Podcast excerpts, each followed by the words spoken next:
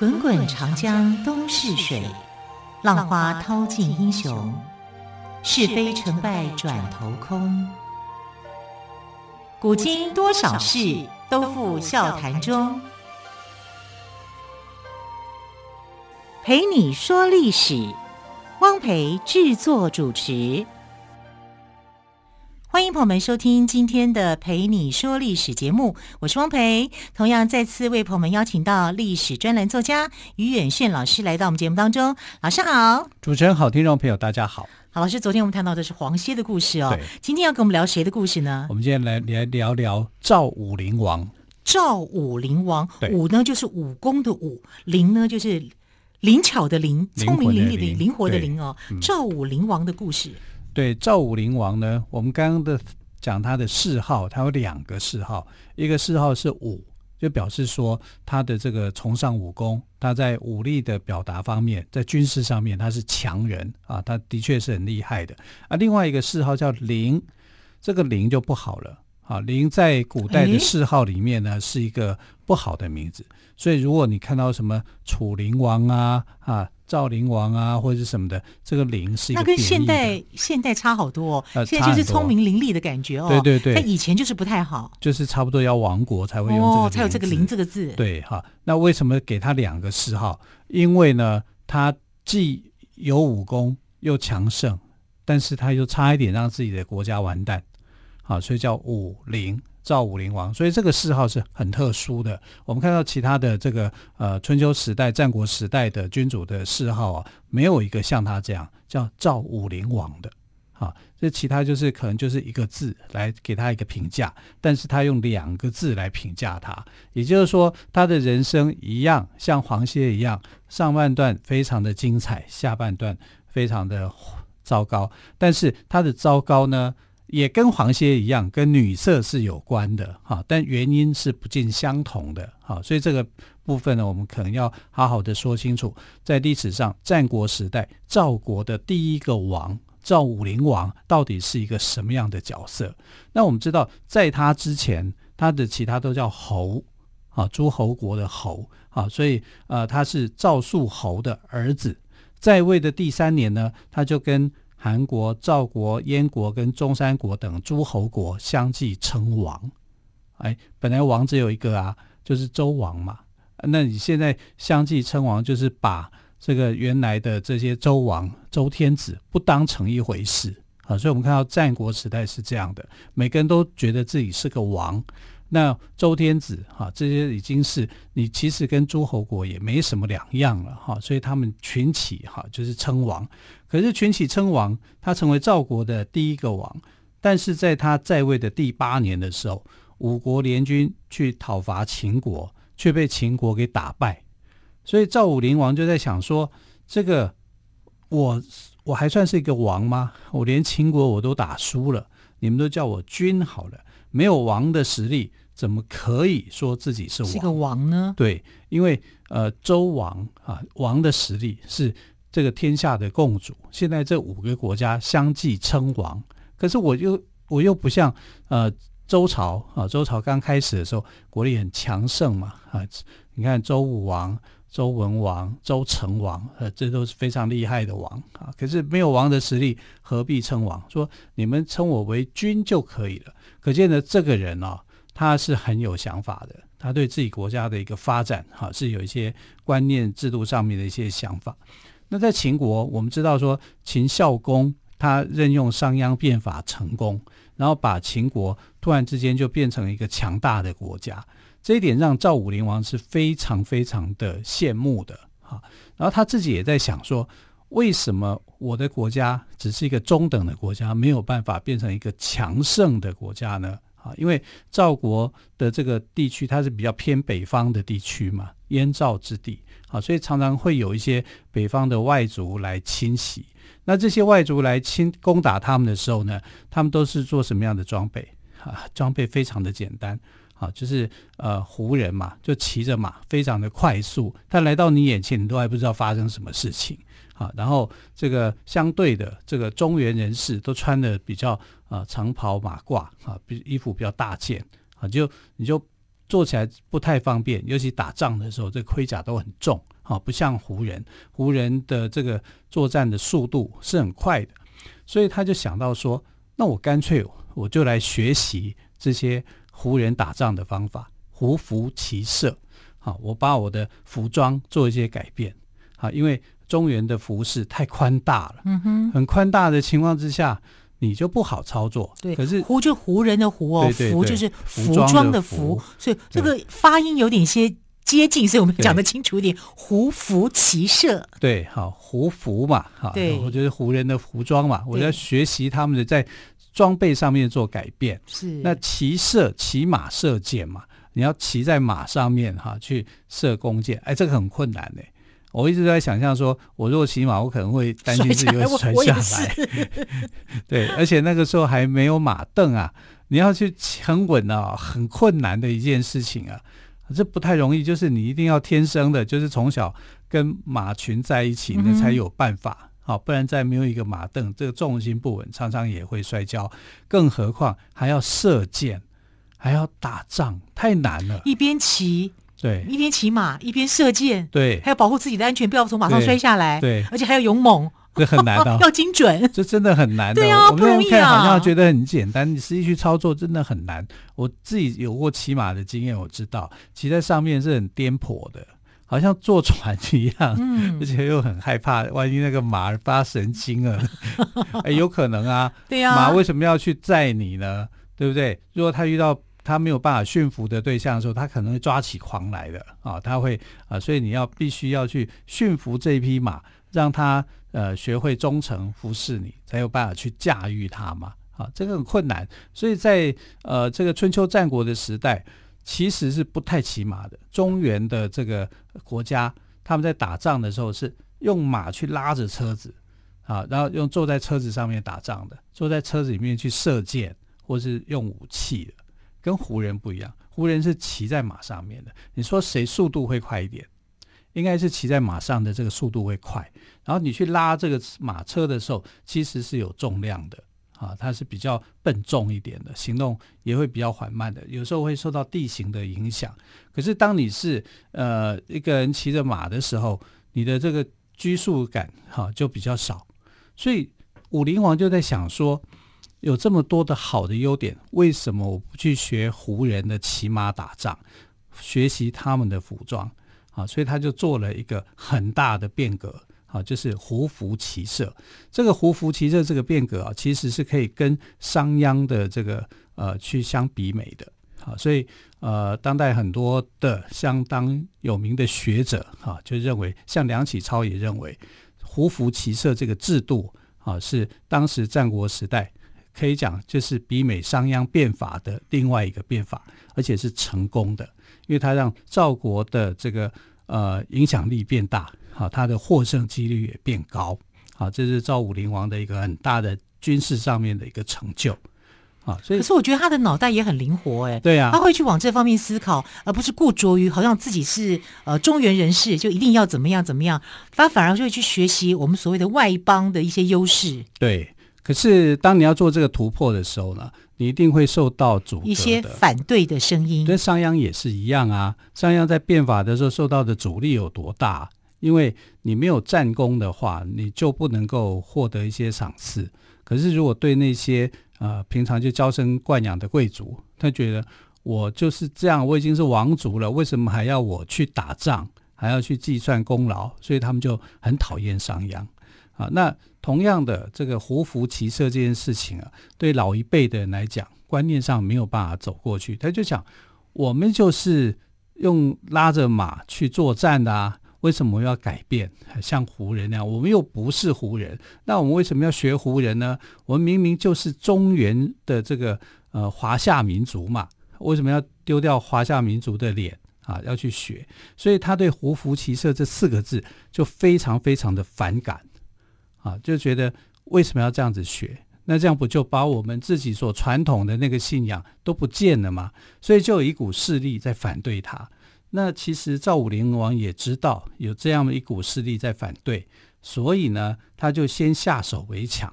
他就去拜托他的叔叔啊，叫公子成，我们也可以讲他叫赵成啊，就去拜托赵成说支持他的想法，因为他这个叔叔年纪大他很多啊，如果他愿意这个呃支持他的话，支持他的话，一些老臣就会跟着对对啊，他就做起来事情就变得很方便啊，所以他就去拜托公子成一定要去支持他。而且讲讲了好久好久以后呢，公子成才觉得说好，那我就支持你啊。就是在这个部分来讲呢，就因为公子成的关系啊，让他的呃这个胡服骑射能够进一步的推动。那赵武灵王呢，呃，他这推动胡服骑射以后有没有成果？有，七年的时间，他就让赵国变成一个强大的国家。而且把旁边的一个中山国，我们刚刚讲中山国也称王，那中山国呢本身就是胡人国家，所以他就把这个中山国给灭掉。推动了胡服骑射以后，这个美丽的成果、丰硕的成果就出现了。然后他旁边的邻近的这些胡人国家也不敢再欺负赵国，赵国从此建立了他是一个军事强国的地位，包括在这个跟秦国作战当中，他是很厉害的。嗯，所以赵武灵王的意志力也是不容小觑的哦。好，我们先休息一下，再请于远炫老师跟我们说哟。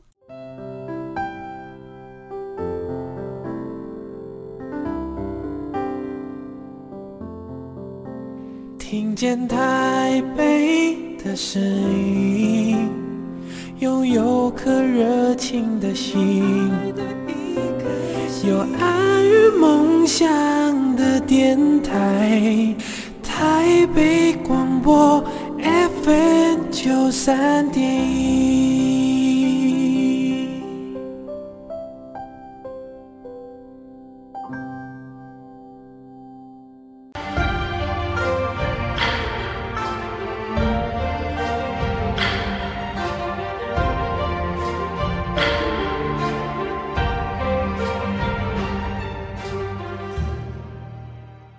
这里是台北广播电台陪你说历史节目。今天特别来宾岳远炫老师为我们说的是赵武灵王的胡服骑射的故事。那么，老师，你刚刚谈到了，他用七年的时间让赵国变得很强大。对。那么随之而来呢？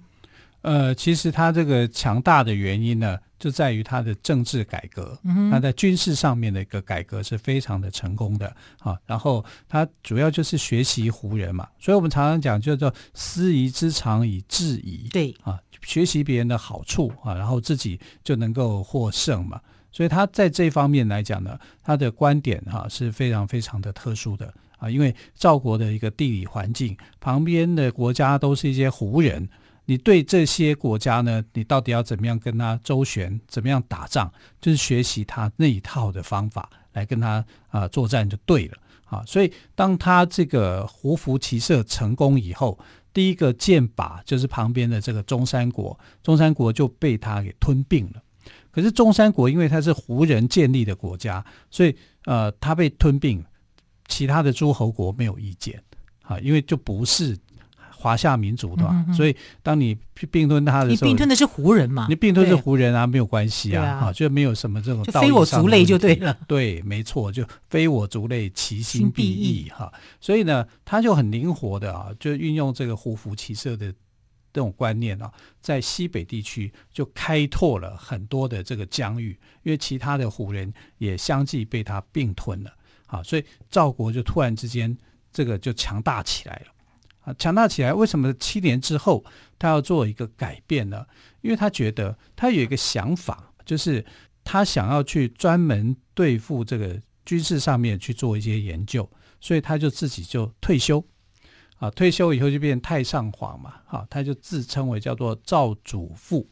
这个父啊，父亲的父，主就是主人的主，嗯，就是说我是赵国的君主的父亲。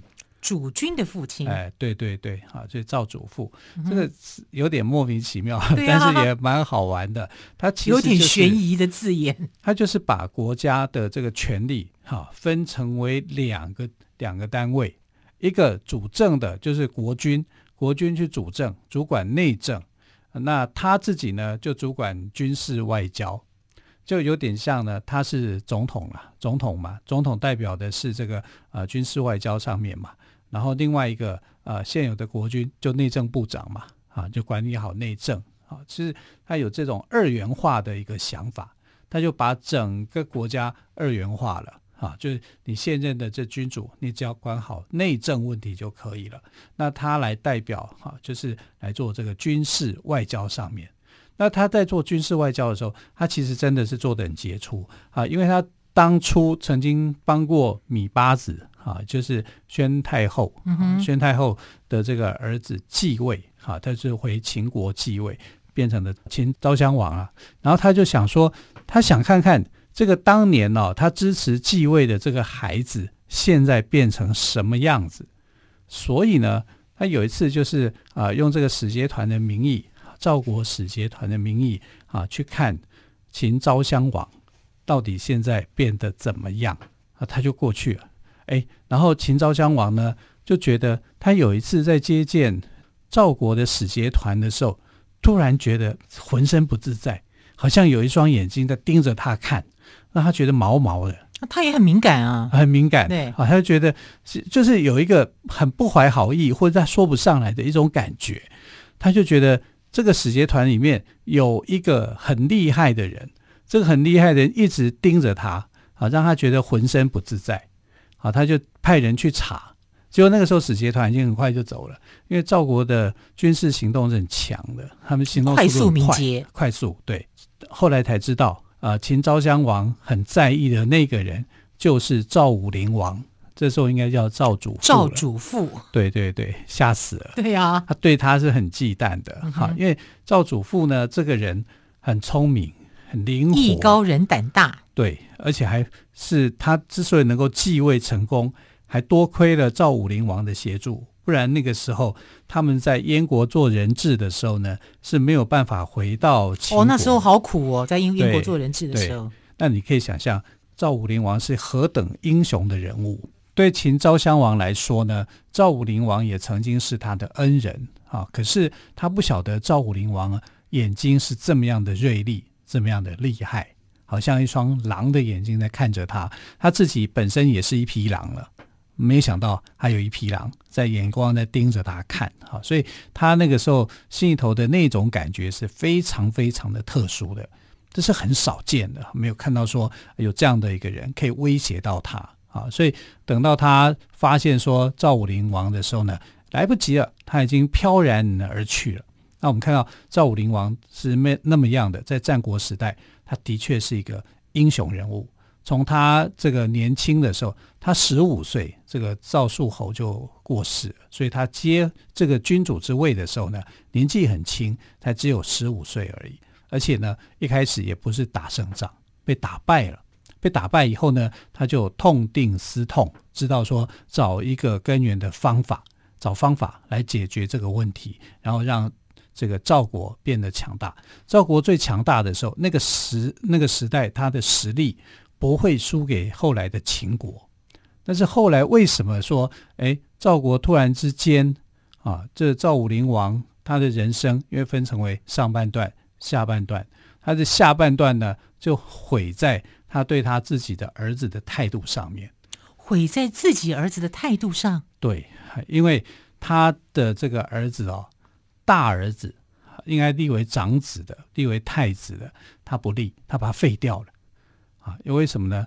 因为他喜欢这个庶出的那个儿子的妈妈，他觉得那个妈妈太漂亮，他太爱她了，他一定要让他的孩子当国王，所以他把自己的太子废掉。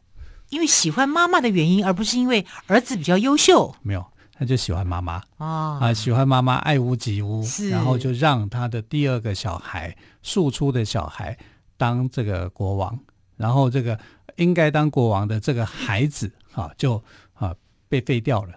可是呢，他对两个孩子都很疼爱，很奇怪吧？嗯，对孩子的态度他是一致的，他都很疼爱，但对妈妈不一样啊，他非常的。爱他的这个庶出的这个呃，就是他的妃子哈，他是很爱的，非常爱哈，这爱到有点疯狂了哈。所以赵武灵王呢，他的失败的一个原因，他最后的一个下场的原因啊，其实是因为啊，他太爱他的妃子啊，导致于这个后来产生的一些错误的结果。那他自己当赵主父的这个时间里面呢，他曾经想到说，他把这个儿子废掉，大儿子废掉，那大儿子心里头一定不好受啊。我本应该当国王的，结果为什么我犯，我又没有犯错，我错在哪里？我又没错啊。所以赵主父曾经想过说，他干脆把国家分成为一个叫赵国，另外一个叫代国，把它分成两个国家，给两个儿子一人一半是？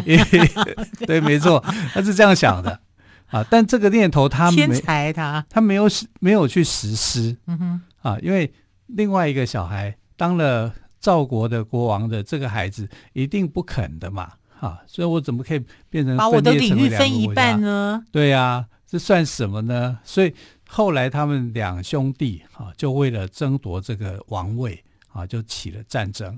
然后起了战争以后呢，连带的连累到了赵武灵王。赵武灵王的最后的一个下场，你恐怕是很难想象的。他是被他的这个儿子跟大臣困住在一个沙丘的地方啊，把他断绝粮食粮草啊，就不给他东西吃。让他自生自灭，后来他自己就活活饿死。啊，这么样的英雄人物，这样一个英雄气概人物，这样被饿死。是，你看这个儿子到底是怎么当的？啊，为什么会变成当成这个样子？哈，那。关于这个部分呢，我们可以在明天的节目来跟大家细谈哈。所以赵祖父为什么会跟儿子之间会起了那么大的冲突？为什么会饿死在沙丘这个地方？好，虽然赵武灵王哦艺高人胆大，而且改革赵国有成，但是下场却让人很唏嘘哦。那为什么会这样子？我们就明天再请岳远炫老师来告诉我们。好，明天再会，拜拜。